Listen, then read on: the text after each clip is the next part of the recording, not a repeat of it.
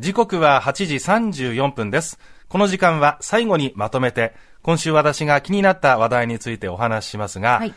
えー、来週ね、東日本大震災の発生から12年とい。うこともありまして、はい、えー、テレビや新聞などでもね、防災に関する記事や特集が増えてきたなという印象があるんですが、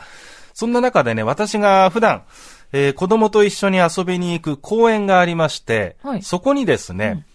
災害時にも使用できる、ポンプ式の、うん手洗い場、給水所があることに気づいたんですよ。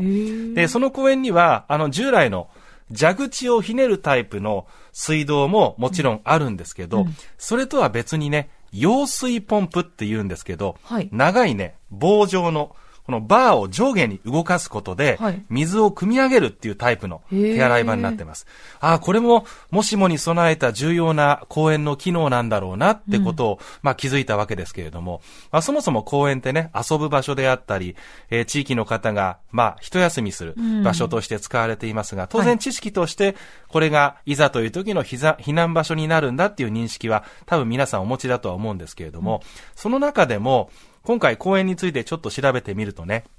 防災公園っていう位置づけで、その後の活動拠点にもなり得る、いろんな機能を兼ね備えた公園もあるってことを知りました。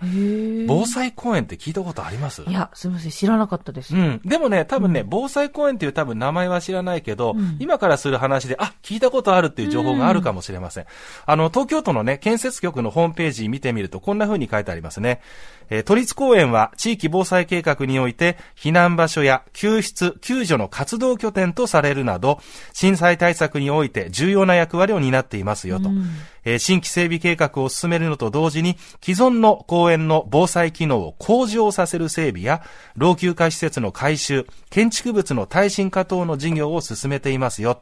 あまさに先ほど紹介した揚水ポンプっていうのも、その機能の一つで、手動で組み上げるタイプの水道が、まあ、確保されていたり、はい、あとはね、えー、かまどベンチっていうのがあって、公園の椅子？なんか見たことあると思う、はいはい、多分ね。はいはい。うん。公園の椅子、ベンチの座面の部分をスポッとこう箱みたいに外すと、はい、炊き出し用のかまどになったり、うん、あとはね、非常用のトイレね。あの、丸いマンホールとは別に、専用の長方形のマンホールの蓋がある場所があるらしいんですけど、その蓋を外すと、非常用トイレになるっていう、用を足すことができる。で、あとはまあ、一部の大規模公園ですけど、救助ヘリが離着陸できるような、そんなスペースがある公園もあったりするんですよね。で、そこで私このね、防災公園の話題をきっかけに思ったのは、